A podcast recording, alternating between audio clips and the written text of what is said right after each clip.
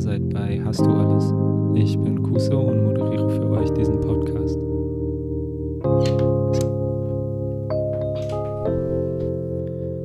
Als allererstes würde ich gerne Danke sagen für die Rückmeldung zu dem Podcast-Start.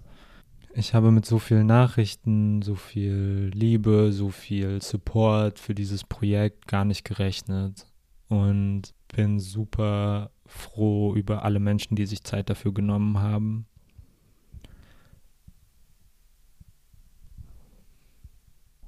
In der aktuellen Folge spreche ich mit Shada über die Frage, warum BIPOC-Kämpfe linke Kämpfe sein müssen. Bevor es richtig losgeht, würde ich gerne sagen, sorry.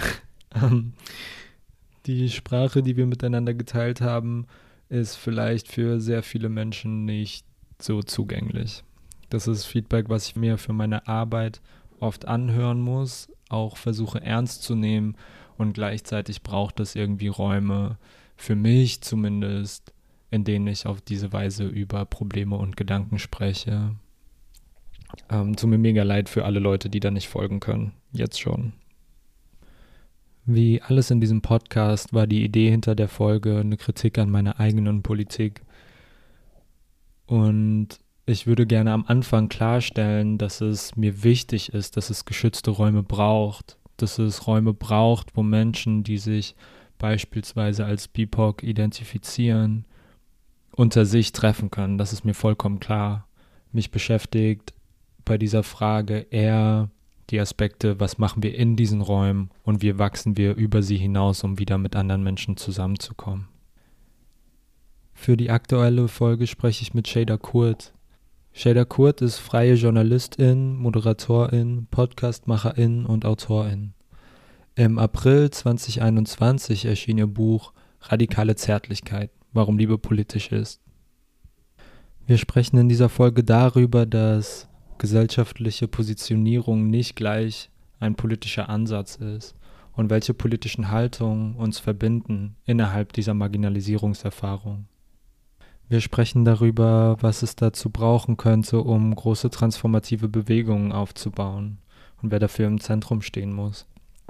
Wir sprechen über die Notwendigkeit von Gleichzeitigkeiten und wie wichtig es ist, diese anzuerkennen wir stellen uns die Frage, ob wir uns Begriffe, die sich angeeignet wurden, zurückholen müssen oder uns neue ausdenken müssen, beziehungsweise wo dazwischen eine Antwort liegen kann. Ich hatte auf eine sehr nerdige Weise viel Spaß bei diesem Gespräch, auch wenn ich viele Sachen heute nicht mehr so sagen würde. Und come on, das ist zwei Wochen her. naja. Ich hoffe, ihr könnt von der Folge auch was mitnehmen und wünsche euch viel Spaß dabei. Okay. Ja, vielen Dank, dass du hier bist für den Start von, von diesem Hast du alles Podcast. So eine Idee, die vor zwei Wochen irgendwie entstanden ist und so voll an Fahrt aufnimmt. Vielen Dank, dass du dir die Zeit nimmst. Danke für die Einladung und voll cool, dass du das auf die Beine stellst, so mal auf die Schnelle gefühlt. Danke. Ja, irgendwie ist alles bei diesem Projekt so, die Leute, die ich angeschrieben habe und so die Aufnahmesessions ist super easy. Ich weiß, also genau, irgendwie floats voll gut und dann gehe ich dem nach. Danke. Ja, das äh, ist ja vielleicht ein Zeichen, dass ähm, der jetzt gebraucht wurde, dein Podcast. Alle sind so yes und äh, das Schicksal ist so yes, endlich gibt es diesen Podcast. Danke, ich hoffe. Wenn, also genau, wenn nicht, auch okay. ähm, Bonis. Der Podcast heißt Hast du alles? Und die Frage ist, was nimmst du gerade wahr, was es noch braucht, was fehlt gerade, äh, wenn du auf deine Arbeit, auf dein Umfeld, auf die politische Situation guckst, wie immer du die Frage beantworten willst? Wow. ähm, voll die krasse Frage. Also, äh, wenn ich äh, jetzt von mir persönlich ausgehe, brauche ich auf jeden Fall mal wieder Urlaub und Entspannung. In meinem Umfeld merke ich, ähm, dass einfach gewisse Struggles, die seit Jahren vor allem bei meinen FreundInnen einfach sehr präsent sind, jetzt natürlich wieder auch sehr präsent sind, jetzt gerade auch durch, den, durch die nächste Corona-Krise, durch die nächste Welle, also was wie Arbeiten, Miete zahlen und ja, Zusammenkriegen von ökonomisch sicher sein, in dieser Pandemie sicher sein, gesund bleiben. Woher kriege ich die nächste Boosterimpfung, wenn ich jetzt nicht Vitamin B zu irgendwelchen Ärztinnen habe? Also das beobachte ich jetzt gerade. Und gesamtgesellschaftlich, wow, woran fehlt es da? Hm, eine Revolution. Maybe. Voll. Oh. Antwortet das auf deine Frage? ja. Ähm, und ich bin auf dich zugekommen mit der Anfrage, weil genau du sprichst viel über dein Buch, viel als über Liebe als politische Praxis und mh, hm, was ich mich, ich fände es voll schön, diese Perspektiven mit in dieses Gespräch zu bringen, wo die Anfrage war, warum müssen so BIPOC-Kämpfe linke Kämpfe sein? Und ich glaube mhm. an die Leute, die gerade zuhören, ähm, genau, das BIPOC ist eine Möglichkeit, Selbstbezeichnung irgendwie reinzugeben. Menschen, die rassifiziert werden, wurden zu benennen, sichtbar zu machen und gleichzeitig ist der Wandel, das B und das I, was heißt das I in Deutschland? Kingi H. hat einen Artikel geschrieben, warum das, das B und das I weg sollten und das POC nur da sein sollte. Ich benutze das B und das I vor allem wegen Theorien von rassifiziertem Kapitalismus. Ich verlinke noch voll viele Sachen unten, wenn ihr da weiterlest, aber ich bin mir klar, dass es vielleicht in zwei Jahren irgendwie anders heißt, Leute andere Worte benutzen und ich freue mich voll, dass das in so einem genau, Diskurs verhandelt wird. Ich finde, diese Verhandlung ist hm. was super Schönes. Sorry, jetzt bin ich abgeschweift. nee, war voll Frage spannend. Aber ich hätte dich immer, ähm, nee, aber warte, sprich du erstmal aus. Nee, bitte, sorry. bitte. Nein, ich hätte ähm, auch gerne mal von dir gewusst, also warum dich das Thema so interessiert oder wie du überhaupt auf das Thema gekommen bist und auch auf mich zugekommen bist. Also mit der Frage, warum diese Kämpfe linke Kämpfe sein müssen. Was du da vielleicht so beobachtest. Voll. Und genau da würde ich voll gerne in ein Gespräch auch einsteigen. Und mhm. äh, gleichzeitig die Frage erstmal zu dir geben, warum müssen diese BIPOC-Kämpfe linke Kämpfe sein? Ähm, genau, was, was fällt dir dazu ein? Oh, wow. Eigentlich viel. ähm, naja, ich meine, wo fange ich an? Ich glaube, vielleicht mit etwas ganz Grundlegendem, etwas, was eigentlich sehr banal ist, aber wie ich das auch beobachte in den letzten Jahren und vielleicht antwortet das auch auf die Eingangsfrage, die du gestellt hast, ähm, wenn es so um Antira, also antirassistische Kämpfe geht zum Beispiel oder auch feministische Kämpfe, dass so, wie ich schon sagte, so banal es klingt, aber manchmal so das Verständnis dafür fehlt, dass eine dass Menschen, die rassifiziert sind, Menschen, die von Rassismus betroffen sind oder patriarchaler Gewalt, dass das am Ende nichts, also nicht notwendigerweise was darüber aussagt, welche politische Position sie einnehmen in der Gesellschaft. Also natürlich kann es, kann es sein, dass die Verhältnisse, in denen du aufgewachsen bist oder die Verhältnisse, in denen du lebst oder die Gewalt, die du erfahren hast, im besten Falle dazu führt, dass führen, dass du irgendwie radikalisiert wirst. Aber das muss nicht immer zwangsläufig so sein. Und vor allem in politischen Diskursen, Bewegungen, wo, glaube ich, auch Identitätsmerkmale sehr stark im Vordergrund stehen, wird oftmals leider vergessen, dass es doch am Ende um, um die Frage gehen sollte, welche politische Haltung verbindet uns eigentlich? Vielleicht auch innerhalb dieser Unterdrückungs- oder Marginalisierungserfahrung. Und von da ausgehend ähm, würde ich natürlich antworten, dass auch antirassistische Kämpfe, Kämpfe von rassifizierten Menschen links sein müssen. Und das hat zwei, ne, nicht zwei Gründe, aber ich würde es sagen, es gibt zwei Argumentationsrichtungen, Perspektiven. Das eine, du unterbrichst mich, ne, wenn ich hier zu sehr anfange oh, zu monologisieren.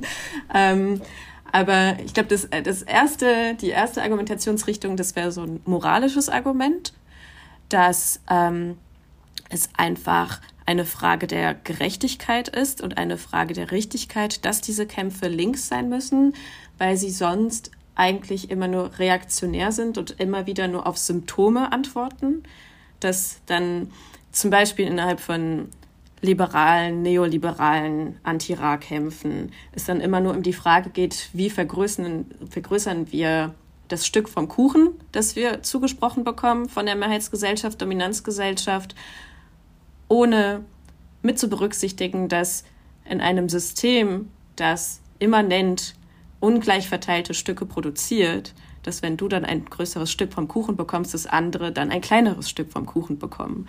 Und das ist in diesem System, in dem wir leben, in einem kapitalistischen, ausbeuterischen System, es nie dazu kommen wird, dass alle ein gleich großes Stück vom Kuchen haben. Das ist einfach nicht vorgesehen in diesem System.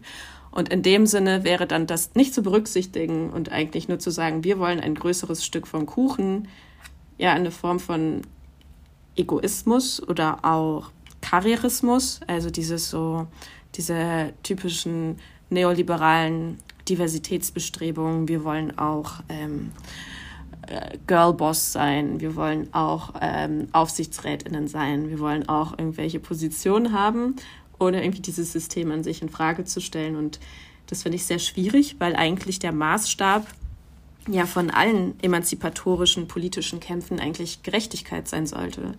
Also wie meine Freundin Elif Küçük mal auch gesagt hat, unser Maßstab muss Gerechtigkeit sein. Und über Gerechtigkeit denkst du halt nicht nach, wenn du immer nur eigentlich über Teilhabe und Chancengleichheit und Diversität sprichst. Das ist so ein bisschen so das Argument. Ähm, und dann gibt es noch ein zweites Argument und das kürze ich mal so ab. Ähm, wenn wir nicht sämtliche politische Bestrebungen gegen das Patriarchat, gegen Rassismus und vor allem auch gegen die Klimakatastrophe konsequent antikapitalistisch denken und verstehen, wie das in so einem globalen Ausbeutungssystem auch sich einander bedingt und immer wieder produziert, dann wird diese Welt wahrscheinlich sehr bald untergehen, um es mal platt auszudrücken. Also ähm, und vor allem, wenn wir nicht diese Verhältnisse, also auch diese globalen Ausbeutungsverhältnisse, unter denen auch jetzt schon, auch unter der Klimakatastrophe am meisten rassifizierte Menschen im etwa globalen Süden leiden, wenn wir das nicht konsequent angreifen und umwälzen, dann ähm, wird das eh früher oder später ähm, uns allen zu einem sehr, sehr existenziellen Nachteil werden. Also das wäre so das zweite materiell existenzielle Argument, so das ich anführen würde vielleicht so viele spannende Sachen da drin. ja, es, ist so, es klingt alles erstmal so ein bisschen abstrakt, ne, aber ja. Ja, voll. Ich kann da voll gut anknüpfen, weil, also ich komme aus so einer klassischen, was heißt klassisch, aber aus so einer Antifa-Sozialisierung, wo konsequent antikapitalistisch mhm. quasi auf der Fahne steht und ähm, gleichzeitig mich dann so in so BIPOC-Kreisen und irgendwie Menschen, die sich aufgrund von genau diesem Marker Race irgendwie zusammentun wo natürlich nicht alles gut läuft. Why? Warum sollte da alles super laufen? Ich mich gefragt mhm. habe, warum bin ich da eigentlich mit der Einstellung reingekommen, dass wir, weil wir bestimmte Erfahrungen teilen, irgendwie einer Meinung sein sollten. Und vor allem nur, weil wir irgendwie beschissene Erfahrungen machen, heißt das nicht, dass wir gemeinsam auf einem Weg sind oder gemeinsame Lösungsansätze haben, diese Erfahrung irgendwie zu beseitigen oder was es dazu braucht überhaupt. Und dass wenn zwölf Leute Revolution schreien, da zwölf verschiedene Sachen hinterstecken, die einfach auch teilweise gegeneinander laufen. Ähm, genau, und dafür, daher kommt diese Frage so ein bisschen für mich, ähm, weil ich gemerkt habe, dass viele sich dann vielleicht auch gar nicht so explizit als links verstehen, mhm. mit der vollkommen berechtigten, schmerzvollen Erfahrung von Ausschlüssen in linken Räumen und so. Ähm, ja, genau, daher kommt so diese Frage ein bisschen und warum, warum sollten wir da alle einer Meinung sein, wenn wir BIPOC-Space haben oder so. Genau. Voll. Und ich, ja, sorry. Nee, bitte. Du. Nee, mir fällt nur auch ergänzend dazu ein, ich glaube, dass auch so ein bisschen auch als Reaktion auf dominanzgesellschaftliche Verhältnisse, wo zum Beispiel von Rassismus betroffenen Menschen auch immer wieder ihre Betroffenheit abgesprochen wird oder dass diese Betroffenheit irgendwie Legitimität hat oder eine Gültigkeit hat, dass es auch total verständlich ist, zum Beispiel im ersten Schritt auf diese zu sagen, meine Betroffenheit hat Gültigkeit und das verschafft mir auch ein Wissen, das mir nicht anerkannt wird, dass mir immer wieder abgesprochen wird, dass ich dadurch Sachen weiß. Aber ich finde trotzdem, dass der nächste Schritt das dann sein, äh, dass der nächste Schritt dann sein muss, okay, ich kann mich nicht auf diese Betroffenheit ausruhen, weil diese Betroffenheit und Erfahrung ist ja auch, wie du auch schon sagst, unfassbar vielfältig und kann halt in der Konsequenz auch eine unfassbar vielfältige politische Antworten produzieren. Und dass dann der zweite Schritt dann schon sein muss, okay, was machen wir jetzt aus dieser kollektiven Erfahrung und wie übersetzen wir das in politische Arbeit und Kämpfe. Und manchmal habe ich das Gefühl, wie ich das auch so in den letzten Jahren beobachtet habe, auch vor allem in so Anti-Ra-Kreisen, dass dieser Schritt dann so ein wenig fehlt. Ja, das so ein bisschen zu systematisieren oder auch zu theoretisieren irgendwie dann doch wieder am Ende. So ein bisschen dieses Zusammenspiel von Theorie und Praxis und was machen wir hier eigentlich und was erleben wir und was sollte unsere gemeinsame Antwort darauf sein. Also ein bisschen meine Beobachtung. Voll. Und ich dachte, die, um das ein bisschen zu frame, und das meine ich bei dir gerade rausgehört zu haben, für mich sind linke Ansätze, also da geht es vor allem um Umverteilung und Praxen der Umverteilung. Wie kriegen wir Ressourcen wirtschaften und zueinander in Beziehung sein, so hin, dass möglichst wenig Menschen Leid erfahren und Schmerz erfahren, quasi das englische Harm. Und mhm. diese Fragen der Umverteilung in den Fokus zu nehmen, würde irgendwie für mich auch heißen, zu gucken, wie können wir miteinander in Beziehung sein, ohne das daran zu messen, welchen Status wir in der Organisation haben. Also, oh, das hört sich bescheuert an, die Frage von, muss die Polizei diverser werden? Also genau, was für mich vollkommener Quatsch ist. So, die Polizei muss in langer you. Sicht abgeschafft werden und nur das kann irgendwie zu tatsächlicher Umverteilung bringen. Ich weiß nicht, wie viele Bodycams es noch braucht, wie viele Fortbildungen und Antirassismus-Seminare für die Polizei. So, es geht um konsequentes Ressourcen abziehen aus dieser Institution und in Ressourcen umzuverteilen quasi in Institutionen der Fürsorge, in Institutionen Sachen wie soziale Arbeit, wie Betreuung für mentale Krisen, wie äh, Häuser, Wohnungen, Wohnraum und so weiter und so weiter. Hm. Ich habe voll meinen Punkt verloren. ich finde, das ist ein sehr wichtiger Punkt, bei dem du rausgekommen bist. Ach so, ja, und der zweite Teil dieser Frage, warum müssen sich BIPOC-Kämpfe quasi als links verstehen, sondern auch, warum profitieren linke Kämpfe davon, wenn sie mhm. die Kategorie Race grundsätzlicher mit einbeziehen, wenn sie ähm, marginalisierte Menschen quasi ins Zentrum rücken? Mhm. Ich glaube, dass das gar nicht anders geht, also dass du keine konsequente Kritik am Kapitalismus ähm, anbringen kannst und auch dieses System angreifen kannst, ohne die Verstrickung mit Rassismus, Kolonialität, Patriarchat etc. mit zu berücksichtigen, weil nicht nur der Kapitalismus immer Rassismus und Patriarchat äh, oder diese Verhältnisse produziert, sondern weil diese Verhältnisse, weil auch Rassismus und Patriarchat auch im Gegenzug kapitalistische Verhältnisse stabilisieren, dass es da so eine Wechselwirkung gibt. Ich finde, das sieht man zum Beispiel sehr stark, wenn man in die Geschichte schaut, zum Beispiel in die Kolon äh, Geschichte des Kolonialismus, dass im Zuge kolonialer Herrschaftsansprüche und Vernichtung und Ausbeutung ja eigentlich so Rassismus, wie wir das heute verstehen, wie wir ihn heute verstehen, erfunden wurde. Also dieser wissenschaftliche Rassismus, der auch institutionell, politisch und wissenschaftlich ausgearbeitet wurde. Ähm, und der ja am Ende auch dazu gedient hat, im Grunde diese Ausbeutung, diese Vernichtung von kolonisierten Menschen und die Vernichtung ihrer Umwelt auch zu rechtfertigen und zu legitimieren, entlang dieser rassistischen Marker. Und wenn du jetzt heute über äh, Kapitalismus abschaffen sprichst oder über globale Ausbeutungsverhältnisse, aber nicht mit berücksichtigt, berücksichtigst, welche Rolle der Rassismus spielt und wissenschaftlicher Rassismus, dann läufst du ja immer wieder, du bist ja immer wieder einfach in einer Einbahnstraße, dann verstehst du das ja alles gar nicht, wie das alles sich einander bedingt und zusammenwirkt. Und ich glaube auch vor allem das, was du ja auch schon angesprochen hast, das ist auch in Bewegungen, in politischen Bewegungen, ähm, wir haben in Deutschland ja, haben, haben glaube ich, viele Menschen, vor allem auch rassifizierte Menschen, spätestens nach dem Anschlag in Hanau gemerkt, wo viele die Erfahrung gemacht haben, dass die deutsche Linke ähm, rassifizierte Menschen im Stich gelassen hat und keine Antwort gefunden hat auf das, was da in Hanau passiert ist, auf diesen rassistischen rechtsextremen Terroranschlag und weshalb sich ja auch so Bewegungen wie Migrantifa ähm, ge also gegründet haben, um diese Leerstelle zu füllen, dass ähm, ja, wenn du in deinen linken Bewegungen nicht diese Dinge mit berücksichtigst, wo auch Rassismus, Patriarchat, Queerfeindlichkeit, Transfeindlichkeit etc eigentlich Menschen gefährden, körperlich gefährden und sie ausschließen, dann wirst du halt keine große, starke Bewegung haben, die auch eine große kollektive, starke äh, Transformationskraft hat, einfach. Also, und ich meine, du hast ja eben erzählt, du bist auch in so Antifa-Kreisen sozialisiert worden. Ich bin eher so in migrantisch-linken Kreisen sozialisiert worden, also war auch lange politisch aktiv und habe eigentlich mich dann irgendwann von denen verabschiedet und den Rücken ähm, zugewendet, weil äh, ich da auch total krassen Sexismus erfahren habe.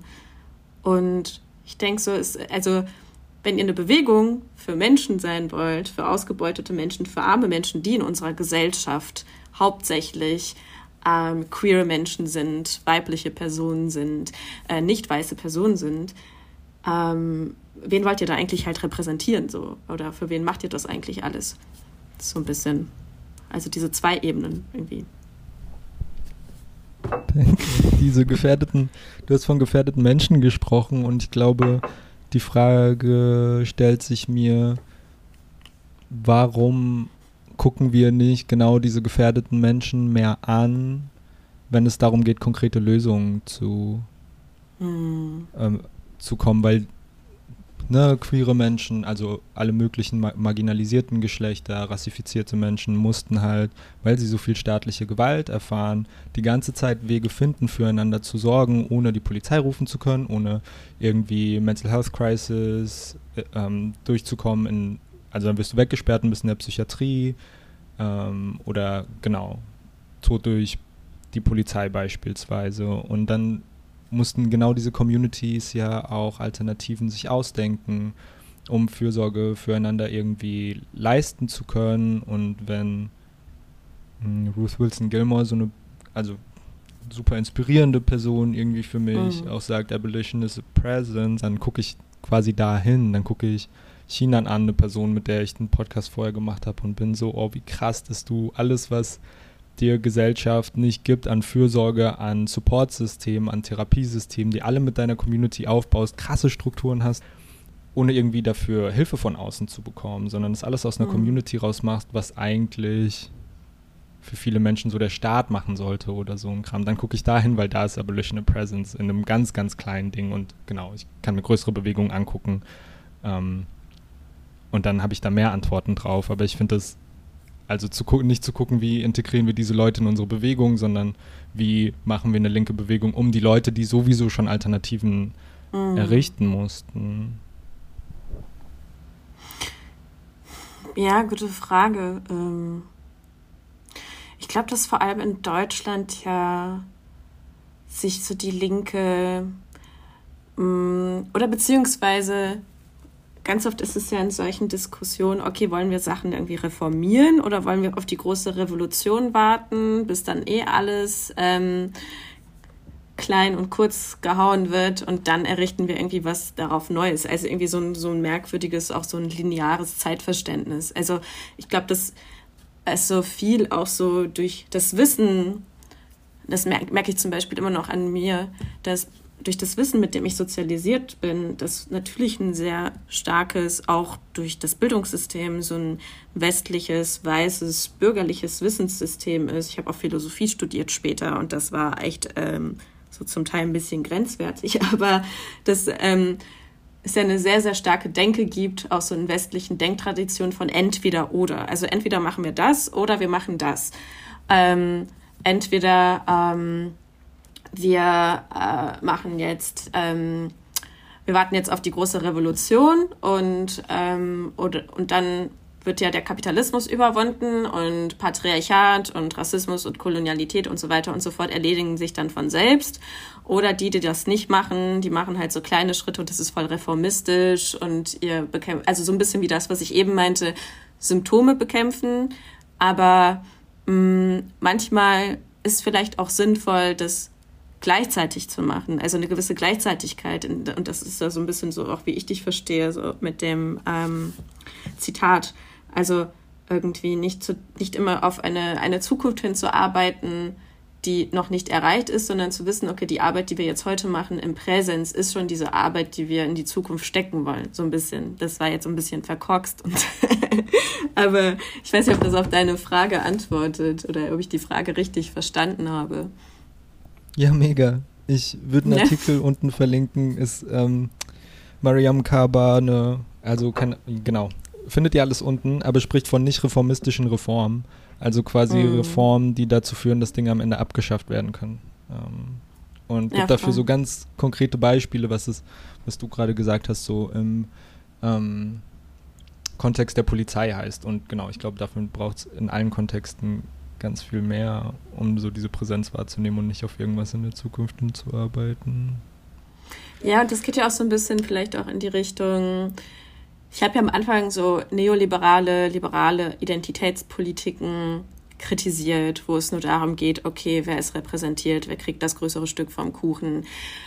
Aber ich meine, Identitätspolitik, wie es ja eigentlich auch von schwarzen, queeren, linken SozialistInnen gedacht wurde, eben auch als eine Kritik an der eigenen Bewegung, das, worüber wir eben gesprochen haben, dass äh, diese Bewegung eben nicht nur Menschen wie sie die aus einer mehrfach marginalisierten, mehrfach unterdrückten Position sprechen und agieren, nicht berücksichtigen oder sie überhaupt erst als politische Subjekte anerkennen, ähm, dass sich das einfach ändern muss. Und dass auch da in diesen Verhältnissen ja auch sowas wie Gerechtigkeit, also wie gehen wir zum Beispiel mit, ähm, mit äh, sexualisierter Gewalt um in Bewegung, wie gehen wir mit Rassismus um, dass diese Sachen mitgedacht werden müssen, damit diese Bewegung überhaupt Transformation erzielen können am Ende. Und ähm, ich glaube, das ist so ein bisschen der Punkt. Also, dass wir manchmal, und das merke ich auch so an mir, dann gewisse Dinge abschreiben oder sagen, okay, das passt jetzt irgendwie nicht oder das und das ist gegensätzlich, aber es ja ganz viele Zwischenräume gibt und eben ganz viele auch Gleichzeitigkeiten so ein bisschen, die auch ähm, so kollektiv geformt werden können und manchmal das A die Lösung ist, manchmal B die Lösung und manchmal so ein großer Buchstabensalat ganz viele Ansätze. Das ist so ein bisschen, klar macht es das nicht unbedingt einfacher und eher komplexer, die ganze Sache. Aber das ist so schön, wenn ich weiß, dass die Antwort nicht einfach sein wird, dann muss ich auch gar nicht auf irgendwas hinarbeiten, wo ich weiß, ich bin an einem Endpunkt, sondern weiß, oh mein Gott, es ist so Voll. messy. es wird wahrscheinlich die ganze Zeit messy bleiben und dann ähm, sinkt bei mir zumindest die Frustrationsschwelle. Ja, mega, das ist auch so ein bisschen, manchmal werde ich auch gefragt, boah, fuck das nicht ab, ähm, dass du auch in deinem Buch, also in meinem Buch beziehe ich mich ja auch ähm, auf feministische Kämpfe seit den 70er Jahren, ähm, die zum Beispiel, wo es so um äh, Ausbeutung innerhalb von Heteropartnerinnenschaften geht und äh, Care-Arbeit und Fürsorgearbeit und bla bla bla. Und ist es nicht frustrierend, jetzt irgendwie 50 Jahre später gefühlt immer noch dieselben Sachen zu sagen? Also klar, es ist irgendwie frustrierend. Gleichzeitig finde ich es auch immer wichtig, sich auch in dieser Tradition oder in dieser Geschichte auch wahrzunehmen. Also, und eben, wie du auch sagst, das nimmt auch so ein bisschen Druck von einem, dass man weiß, okay, man wird jetzt nicht das Rad neu erfinden der Welt, sondern das sind irgendwie Bewegungen und Kämpfe, die eine Geschichte haben und die eine Konstante haben und die sich auch immer wieder neu erfinden und transformieren. Und es ist jetzt nicht du oder ich, die jetzt ähm, weißt du, die äh, Messias-Personen sind, auf die diese Bewegung gewartet haben, diese Gesellschaft. Und dann äh, jetzt nächste Woche hat sich dann alles geändert und ist Revolution und äh, wir brauchen den ganzen Scheiß hier nicht mehr. Manchmal ist es auch, manchmal ist es frustrierend und zugleich ist es irgendwie auch wichtig, glaube ich. Ich finde es so schön, sich selbst aus dem Zentrum zu nehmen. ich glaube, Linke nehmen sich immer so ernst.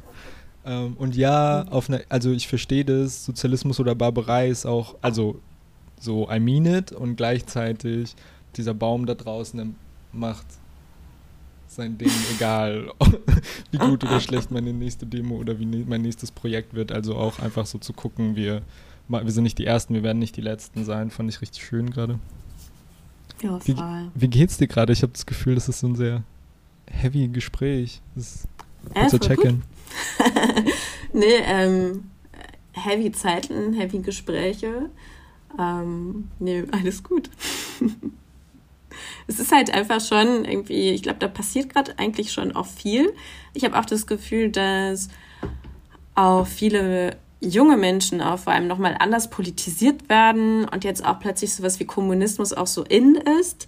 Und ich habe auch zum Beispiel lange an mir selbst gemerkt, dass ich ähm, auch, also was heißt, ich habe die Klassenfrage jetzt nie komplett vernachlässigt, aber äh, dass so zwischendurch dann schon zum Beispiel eher Antirassismus oder Feminismus so in meinem Fokus war und dass ich dann schon vielleicht auch so diese Analysen, die damit einhergehen, so ein bisschen aus dem Blick verloren habe und das jetzt auch wieder so ein bisschen mehr in den Fokus rücke.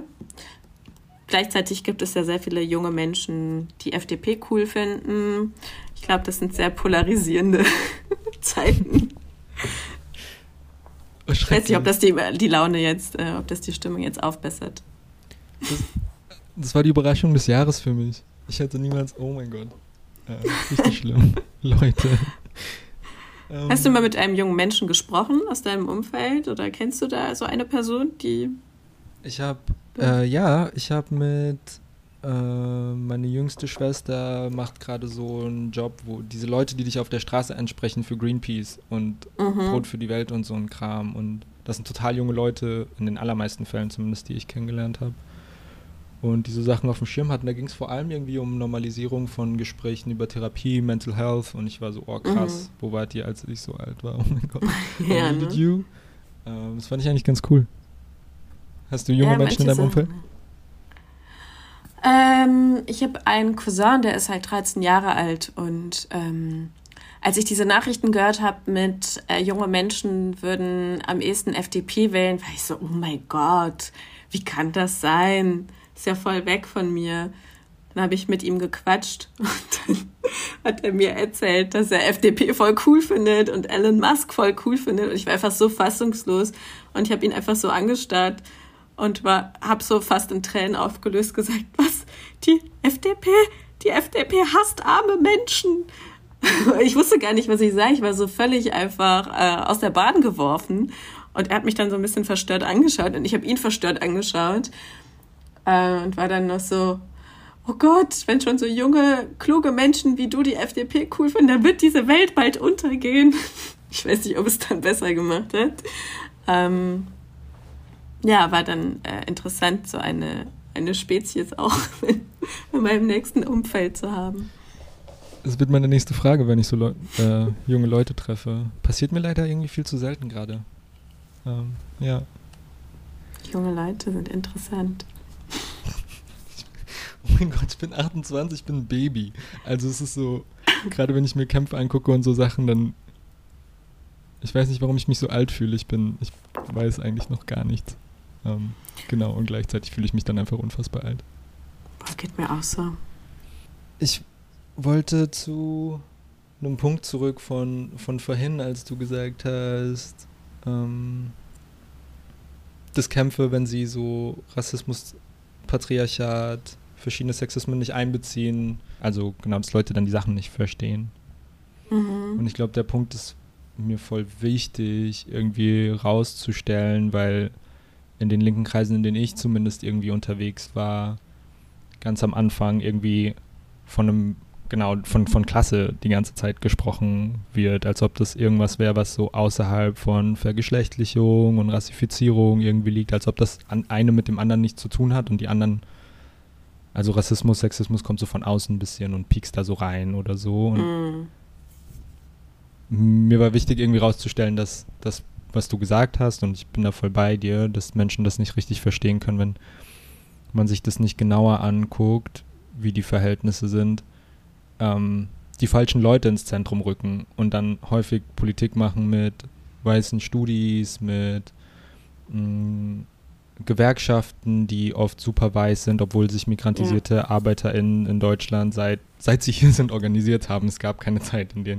sie nicht für ihre Rechte gekämpft haben, aber so dann irgendwie die falschen Leute in den Mittelpunkt rücken und Politik dann so wehleidig wird für mich, weil ich mir denke, dass okay, dann steigen andere Leute irgendwie eine Leiter hoch oder die, die Organisierten steigen gerade eine Leiter hoch, aber ohne die Lebensrealität von migrantisierten Menschen, von marginalisierten Geschlechtern wird das so bla bla bla. Ich wollte nur noch mal, dass dieser Nein. Punkt nicht untergeht.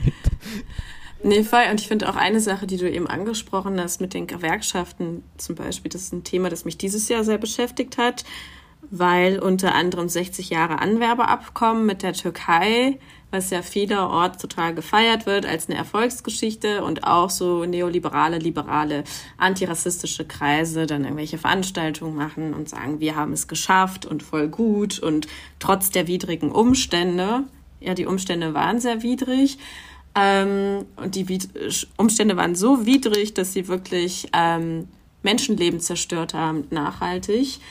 Und was aber vergessen wird, sind halt unterschiedliche Dinge. Also einmal, dass dieses Anwerbeabkommen ja ein nationalstaatliches Abkommen zwischen zwei repressiven Staaten war, also Deutschland und in der, in der Türkei.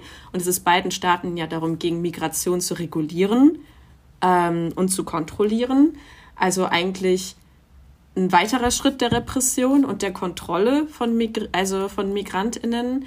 Ähm, zweitens, dass das ja auch absichtlich oder dass das ja auch auf die Art und Weise funktioniert hat. Und da sind wir wieder bei dem, was du eben gesagt hast, um eine neue Arbeiterinnenklasse auch in Deutschland zu formieren. Also dass es ja System hatte und dass ähm, so Migrations- oder Rassismus-Themen ja nie unabhängig davon sind, weil durch die Regulierung von Migration ja auch der Staat im Grunde neue Klassen bildet oder eben neue ausgebeutete Klassen bildet. Also das eine kannst du nicht unabhängig von dem anderen denken. Und dann gibt es halt die deutschen Gewerkschaften, wie du es auch gesagt hast, die äh, bis in die 80er, 90er Jahre sich nicht mindest ähm, Teil oder nicht im Mindesten äh, mit migrantischen, rassifizierten ArbeiterInnen solidarisiert hat und ganz im Gegenteil eher rechte Identitätspolitik gemacht hat und zum Beispiel auf ähm, dem Inländer privat gepocht hat oder gesagt hat, Deutschland ist kein Einwanderungsland. Die sollen halt nicht alle hierher kommen. Dann gibt es Lohndumping und so weiter und so fort. Also, und das ist, finde ich, halt, ist ein, ein sehr zentrales Beispiel, wie du auch eben gesagt hast, dass man diese Klassensachen und alle anderen Sachen nicht unabhängig voneinander denken kann, sondern sie alle verzahnt sind und ähm, auch staatlich reguliert und gefördert und kontrolliert werden. So. Ja. Und ich glaube, da sind wir bei dem Punkt, wenn Menschen genau diese Art von Organisierung ins Zentrum rücken, dann gewinnen alle und I mean alle dabei. So, es gibt dieses Beispiel von, ich weiß nicht, ob du von den äh, Streiks in Neuss, wo genau dieses quasi Unterschichtungsding, die Leute machen die gleiche Arbeit, sind aber Migrantinnen, mhm. deswegen werden sie für die gleiche Arbeit einfach nochmal viel weniger bezahlt. Ähm, in weiße Kneipen gegangen sind die ganze Zeit und das waren vor allem sogenannte GastarbeiterInnen, die gekommen sind und waren, hey, wir müssen irgendwie um Lohnerhöhungen kämpfen und die unterste Lohnklasse abschaffen und sind dann super mühselig unter Null Support irgendwie in Kneipen gegangen und Stammtische und ich, oh mein Gott, was die sich anhören mussten damals, will ich mir gar nicht vorstellen. Oh Gott, Alter. Und haben mobilisiert, aber als es durchgegangen ist, waren die untersten Lohnsektore abgeschafft und alle hatten, also alle hatten am Ende mehr Geld in der Tasche. Mm. Und ich bin so da. Ja, klar. Oh, es gibt so viele so Beispiele bestimmt, die ich alle nicht kenne. Und es gibt mega viele Beispiele. Ja, das ist voll das gute Beispiel.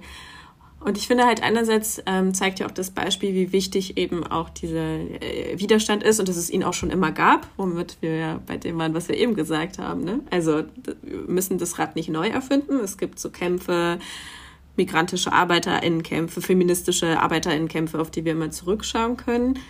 Und gleichzeitig, um nochmal auf die Eingangsfrage zu antworten, so warum müssen BIPOC-Kämpfe links sein? Weil ich finde, gerade an diesem Beispiel zeigt sich sehr gut, was ich damit meine, mit, dass eigentlich, wenn wir nicht Kapitalismus und Nationalstaat als solche in Angriff nehmen, eigentlich immer diese Unterdrückungs- und Ausbeutungsketten einfach verlängert werden und einfach immer neue Leute dazukommen, weil das, was zum Teil damals mit den ähm, türkischen, kurdischen, griechischen, ähm, jetzt im Westen GastarbeiterInnen passiert ist, so ähnlich oder wenn nicht sogar noch schlimmer passiert das heute mit osteuropäischen ArbeiterInnen, die jetzt nach Deutschland kommen, um alte Menschen zu pflegen oder in Kitas auszuhelfen oder zu arbeiten.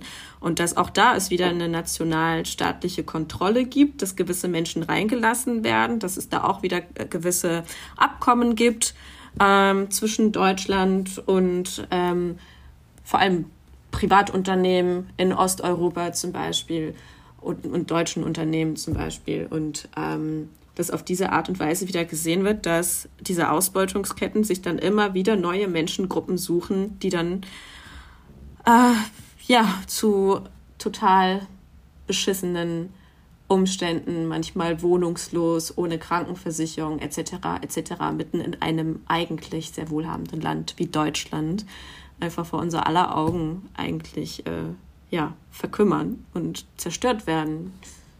Das finde ich krass. Ähm, Intersektionalität schreiben sich voll viele Leute auf die Fahne. Oh mein Gott, zum Glück. Also zum Glück ist es ein Konzept, das irgendwie wahrgenommen wird. Und wenn ich das aber ernst nehmen will, dann muss ich gucken, ja, ich mache irgendwie bescheuerte Erfahrungen. Oh mein Gott, mit einem Kleid in den Supermarkt zu gehen, nicht nice. Ja, so. Mhm. Mhm. Trotzdem, wenn ich intersektionale Politik machen will, würde das für mich heißen, eben die Leute zu, ins Zentrum zu rücken, die du gerade gemeint hast, gerade Pflegekräfte aus Osteuropa, wenn wir uns unfreie Arbeitsverhältnisse auf der Welt angucken, müssen wir über unfreie Sexarbeit sprechen, ähm, mhm. als mit eines der größten Felder und was halt nicht dokumentiert ist, obviously, weil es dazu keine Chancen gibt, weil Menschen in der Illegalität leben. Mhm. Und vielleicht auch ganz kurz noch ähm, auch ein Hinweis, ähm, vielleicht auch ganz wichtig, dass ja auch diese äh, Pflegekrise, die durch die osteuropäischen ArbeiterInnen irgendwie so ein bisschen ähm, abgeweicht werden soll, äh, dass es ja auch meistens Frauen sind oder weibliche Personen. Ähm, dass es also nochmal auch noch vergeschlechtlicht ist, diese krasse Ausbeutungskrise da. Ja. Aber jetzt zurück zu dir. Voll. Und ich, das war auch alles, was ich sagen wollte, ist, wenn ich intersektionale Politik machen will, dann frage ich mich, wie mache ich Politik? wie kann ich Politik machen, die das Leben für diese Menschen besser macht? Wie kann ich diese Menschen in den Kämpfen supporten? Welche Kämpfe kann ich kämpfen, damit diese Menschen davon profitieren und mich halt da rauszunehmen, weil ich, also genau, ich, mm. ich bin mhm. okay. Da, es gibt Struggles und gleichzeitig kann ich mich da nicht ins Zentrum setzen. No, no way. Oh mein Gott, no. ja, verstehe ich voll. Ähm, ja, und auch so die, der Intersektionalitätsbegriff würde im besten Falle genau das bedeuten. Ist leider auch so ein bisschen in den letzten Jahren mh, mm, so ein bisschen zu so einem Diversitätskonzept verkommen. Ne? Also irgendwie ist es dann auch plötzlich so in aller Munde und dann geht es eigentlich auch wieder, wieder darum, okay, äh, wir wollen diesen Kuchen aufteilen, aber wir gucken, okay, ähm, dass äh, oder wir wollen ein Panel besetzen und wir finden Intersektionalität voll wichtig, deswegen setzen wir da eine schwarze Person hin, eine anders rassifizierte Person, eine queer Person. Also so ein bisschen, das ist jetzt mittlerweile der Gedanke von Intersektionalität geworden.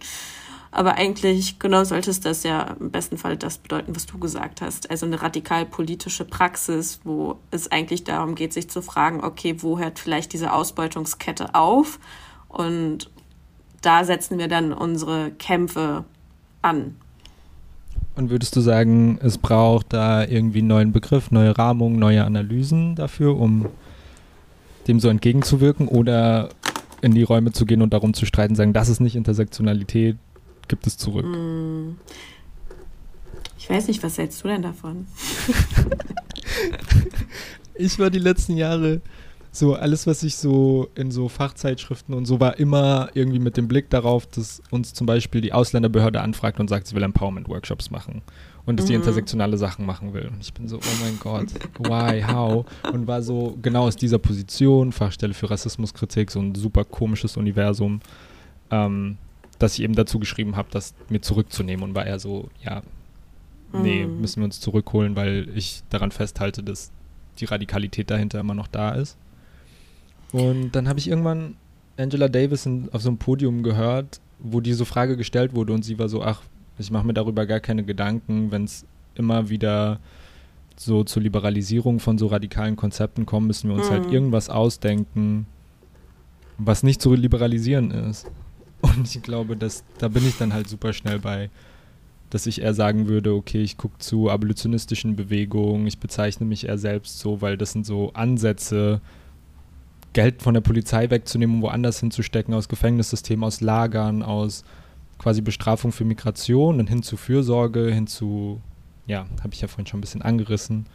da gibt es für mich wenig zu liberalisieren dran. Und ich meine, genau, da arbeiten Leute seit Jahrzehnten, seit Jahrhunderten, würde ich auch sagen, dran. Von daher bin ich mittlerweile eher so mm. andere Sachen irgendwie, genau, und ja, ich finde es auch schade. Ja, finde ich, ähm, finde ich voll den guten Zugang dazu. Ähm, ich finde es auch immer schwierig, gleichzeitig Begriffe gleich zu verabschieden, weil sie liberalisiert werden, weil ich glaube, dass ähm, ich meine, das habe ich ja eben schon angesprochen. Ich glaube, der Kapitalismus ist so ein resistentes, zähes System. Kapitalismus verkauft uns mittlerweile als sogar Kommunismus. So. Also wenn wir uns zum Beispiel jetzt Netflix mit Squid Game anschauen, also dann ist da so ein Riesenkonzern und äh, dann gibt es eine total populäre Serie in einem richtig äh, krass neoliberalen, ausbeuterischen auch Land wie Südkorea, wo dann halt total Squid Game total durch die Decke geht. So. Ähm, und deswegen finde ich es auch immer schwierig, dann zu sagen, okay, wir verabschieden uns jetzt von diesen Begriffen, weil die wurden jetzt gekapert, weil ich glaube, dann kämen wir einfach am Ende nicht mehr hinterher, so ähm, neue Begriffe, Konzepte, Analysen zu produzieren. Dann würden wir ja auch wieder immer nur reagieren auf das, was gerade ist, auf das, was uns weggenommen wird. Und in dem Sinne bin ich auch vielleicht dafür, auch dann innerhalb dieser Konzepte auch immer wieder das zu untermauern und das hervorzuheben, was eben widerständiges, subversives äh, Potenzial hat. Mm, aber weil du jetzt gerade auch Abolitionismus nochmal angesprochen hast, ich habe tatsächlich auch letztens mit einem Kumpel, der auch für so eine Orga-Institution arbeitet, äh, drüber gesprochen und er meinte, es ist total witzig, dass die jetzt staatliche Gelder dafür bekommen, um ein Podium auf die Beine zu stellen, wo es darum geht, irgendwie Staat und Polizei abzuschaffen. So. Also äh, am Ende glaube ich, kann man sich nie komplett davon befreien und es gibt halt immer diese Mechanismen, dich da irgendwie auf eine gewisse Art und Weise doch so vereinnahmen zu wollen und zu können. Und das würde nochmal vielleicht so ein bisschen untermauern, das, was ich meine. So, äh, du kannst das nicht verhindern. Ja. Und die Gleichzeitigkeit, die du vorhin angesprochen hast, irgendwie beizubehalten. Also ich mache mittlerweile Arbeit, da hätte ich in einem krassen Film, den ich vor fünf Jahren vielleicht geschoben habe, mich selbst als Verräterin bezeichnet oder so. Ähm, mhm. Also genau kon konkret um die Abschaffung des sogenannten transsexuellen Gesetzes des TSGs, was genau Transmenschen einfach das Leben irgendwie richtig, richtig schwer macht. Ja. Und da halt in der Lobbyorganisation und da genau sind viele Menschen, die reden mit Menschen im Bundestag und verhandeln das. Und ich bin so, ja, ich kann auf der Straße so viel abolish this and that schreien, wie ich will, aber was heißt es eigentlich in der Praxis und was braucht es dazu, um im Gesetz wirklich zu verabschieden, was nicht nur Transmenschen irgendwie einschränkt, sondern für mich alle Menschen. Wenn der Staat dir nicht mehr vorschreiben darf, wer du sein kannst, dann haben alle Menschen was gewonnen irgendwie und nicht nur Transpersonen. Und ich glaube, da, also gerade irgendwie auch ein bisschen, ich glaube, es kommt auch mit dem Alter, ich freue mich richtig krass aufs Alter werden, älter werden, so zu merken, okay, die Fenster sind vielseitig und da kann man immer irgendwie auf verschiedenen Ebenen reingehen. Das heißt halt auch, Geld von Institutionen zu nehmen, die vielleicht nicht hundertprozentig mit dir d'accord sind, weil am Ende geht es, glaube ich, gar nicht so sehr, wie radikal wir sind oder ich bin oder so und wer da am radikalsten ist, sondern wie schaffe ich es, dass Millionen von Menschen checken, dass es so nicht weitergeht und wir uns anders organisieren müssen. Da, ja, mich selbst wieder aus ja. dem Zentrum nehmen. Ich komme immer wieder zu dem Punkt, ich weiß nicht, was ich heute damit habe. Scheint dich ja zu beschäftigen. Aber nee, ich finde das auch, ähm, ich verstehe voll, was du meinst. Letztendlich geht es da darum, und da sind wir wieder, da schließt sich dann vielleicht wieder auch der Kreis, warum dann politische Kämpfe die Menschen zentrieren müssen, die eigentlich die existenziellsten Kämpfe führen, weil es diese Menschen sind, die halt jetzt gerade im Präsens, in der Gegenwart, krasse Überlebensstrategien brauchen. Und manchmal brauchst du für dieses, allein für dieses Überleben, brauchst du dann vielleicht auch einfache politische Reformen, die jetzt nicht der große Wurf und die große Revolution sind, aber du kannst halt nicht darauf warten, bis die kommt, weil du tagtäglich von solchen Gesetzen, Institutionen und der Gewalt auf der Straße körperlich existenziell bedroht bist. Ne? Also deswegen diese Gleichzeitigkeit dann einfach von, ich muss überleben in diesem System, in dem ich bin und gleichzeitig arbeite ich gemeinsam kollektiv mit anderen Menschen an einer zukunftsorientierten Bewegung, Vision von Gesellschaft, in der wir diese Kämpfe vielleicht erst gar nicht mehr brauchen Und das ist so ein bisschen auch das, was diese Gleichzeitigkeit auch ausmacht, meiner Meinung nach. Danke. Ich hab, Gerne. Ich habe so das Gefühl. Ähm, ich versuche in letzter Zeit immer früher Schluss zu machen, als ich mir vorgenommen habe. Einfach um das Gegenteil von dem zu machen, wie ich sonst mache. Und ich das Gefühl habe, dass Sachen dann luftiger werden und irgendwie mehr Raum zum Denken geben. Ähm, okay. Ich würde ich würd dir aber noch die Chance geben, dazu gerade noch was zu sagen, wenn noch hm. was ganz wichtig ist und ansonsten eine kleine, kurze Abschlussfrage stellen. Ähm, ich glaube, eigentlich habe ich schon alles gesagt, was ich sagen wollte. Ich mache nochmal Brainstorming. Hm. hm.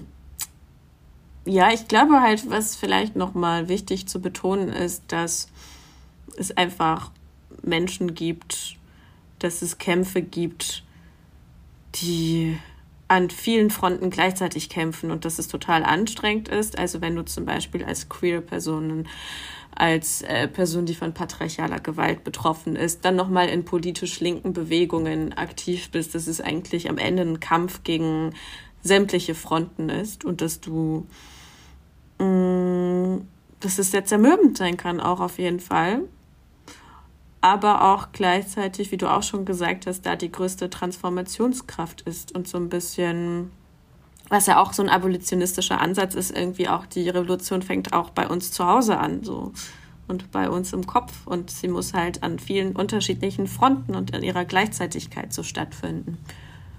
Ja, jetzt habe ich eigentlich nur gefühlt nochmal wiederholt, was wir eh schon besprochen haben. Voll gut, danke. Gerade für sowas und so ein Abschlussstatement mega.